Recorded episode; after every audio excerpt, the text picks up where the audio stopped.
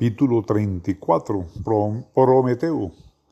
¿De qué habláramos hoy? Vamos a ver, a Prometeo no lo hemos mentado, ¿cierto? Pues vamos a hablar de él y por ahí derecho va a salir Pandora, la de la famosa caja. Resulta que al principio no había gente ni animales en el mundo y los dioses les pusieron a dos hermanos la carajadita de tarea de poblarlo. Esos hermanos eran Prometeo y Epimeteo. Por sus nombres los conoceréis. Prometeo quiere decir el previsor, el que ve antes, el que le sale adelante al venado, porque era muy inteligente y más perro y malicioso que los mismos dioses. En cambio, Epimeteo quiere decir el que ve después, el que hace lo primero que se le viene a la cabeza y después se arrepiente, después de pájaros, cuando ya paqué, como en aquel versito. Ahora sí digo yo, lo que mi mamá decía, que después de ojo sacado no vale Santa Lucía.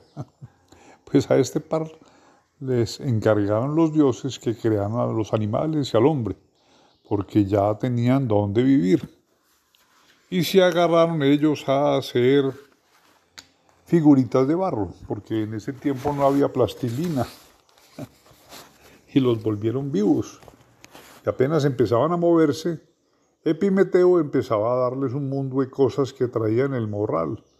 A unos les dio lana o pelo para defenderse contra el frío, a otros garras o cachos para pelear, a otros alas para volar, a otros rapidez para correr. Y así por el estilo les fue repartiendo todo lo que traía. Y cuando acabó, se vino a dar cuenta que no le había quedado nada para el hombre que éste iba a quedar en la olla, todo jodido, sin modo de defenderse. Entonces fue cuando el pendejo de Epimeteo vio que había metido el guayo, y ahí sí se fue donde su hermano y Nito Prometeo a preguntarle a ver qué hacía, y Prometeo le dijo, deja eso por mi cuenta, anda a almorzar y acostate a dormir un rato. Y cogió al hombre, lo paró bien parado en sus dos pies como los dioses, arrancó para el cielo para prender en el sol un hachón que llevaba en la mano y volvió donde el hombre y le dijo, aquí tenés la candela, pues. Esto es mucho más importante que ese mundo de carajadas que les dio mi hermano a los otros animales, más que la lana, que los cachos, que la berraquera, que la rapidez. Yo te digo una cosa, con esto bien manejado puedes hacer lo que te dé la gana. Pero resulta que mi amo Júpiter tenía cierta piquita con Prometeo y era por esto. Una vez estaba Prometeo en unas fiestas en un pueblo y la gente de ese pueblo le iba a sacrificar un novillo a Júpiter Palambele. Y cuando lo mataron llegó a esas Prometeo y les dijo, déjense y verán. Le hacemos una perrada a ese viejo que no necesita nada y ustedes están que se babean por comerse esta carne que sí está de primera y cogió y hizo dos atados. En uno puso los huesos y las tripas y todos los desperdicios y los tapó bien con garaza para que no se vieran. Y en el otro envolvió la carne pulpa en el cuero, todo arrugado y lleno de garrapatas, y llamó a Júpiter y le dijo, escoja su majestad. Y Júpiter ahí mismo escogió el de la grasa, que estaba mucho más provocativo, y les dejó a ellos el del cuero. Y cuando vio la marranada que le habían dado, se pegó una embejucada que echaba chispas y a Prometeo le gritó, no te hagas el caregallina, que yo sé que vos fuiste el de esto, pero ustedes me la pagan, y a vos y todos tus malditos hombres, que ya me tienen hasta el bozo. Y lo hizo amarrar con una cadena en la punta de un farallón en el Cáucaso. Oigan bien, en el Cáucaso, no en el Cauca. Esos son los farallones de la pintada, esos son otros. Pues allá quedó amarrado de pata y mano y en pelota mi estimado Prometeo. Y todos los días iba allá un águila a ruñirle el hígado todo el santo día, pero por la noche le volvía a retoñar y amanecía bueno y sano otra vez. Y hablando de otra cosa, ¿cómo les parece ese castigo para los borrachitos? Amanecer uno al otro día estrenando hígado. Ah, maluco, ¿no? Historia de Prometeo. Acaban que una vez, por allá, como a los 40 años pasó Hércules, el amigo de nosotros, y le dio mucha lástima de verlo en semejante situación. Y ahí mismo armó el arco y de un flechazo tumbó al águila. Y a él lo desamarró las cadenas. otra vez, colorín colorado. Ya iba a seguir con Pandora como les había prometido, pero ¿cuándo no se ha de atravesar la maldita campana?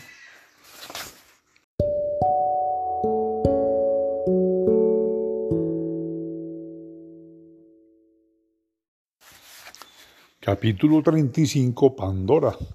Ahora sí hablemos de Pandora. Resulta que Júpiter no quedó como muy contento que digamos con que Prometeo nos hubiera dado la candela a los hombres, porque nos tenía como a tirria, y no sé por qué. Y decía con un venenito por allá, ahora se irán a imaginar esos bobos que van a ser como nosotros los dioses, nada más porque ese pendejo les regaló el fuego sagrado. Ya voy, Toño, lo que les diga este dedo por entre estos otros dedos. el castiguito que les voy a dar les va a saber a cacho. Y llamó al cojo Vulcano, que era el herrero y el joyero de los dioses, y que era muy curioso para hacer todo lo que se proponía.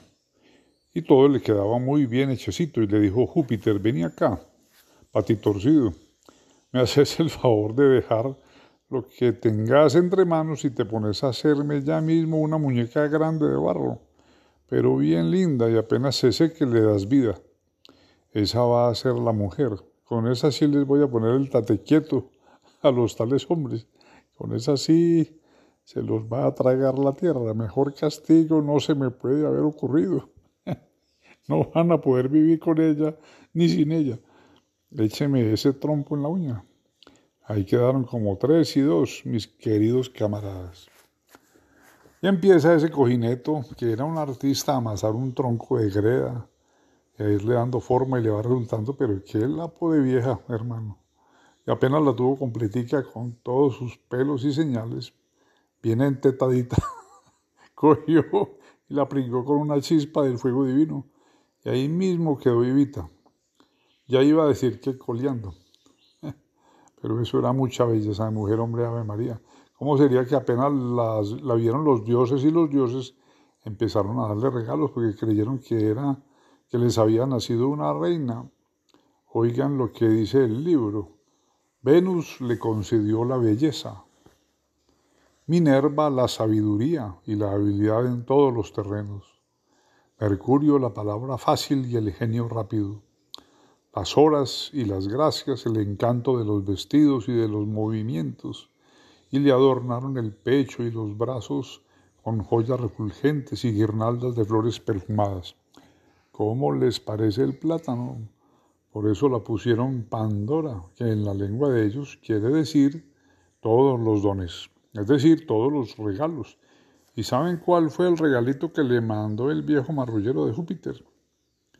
Una cajita lo más de chusca, parecida como un cofre que tenía mi mamita, y se la envió con Mercurio, el mandadero, que ahí mismo se la llevó y al ir a entregársela le dijo que aquí le manda el patrón, pero eso sí, que mucho cuidado con ir a abrirla.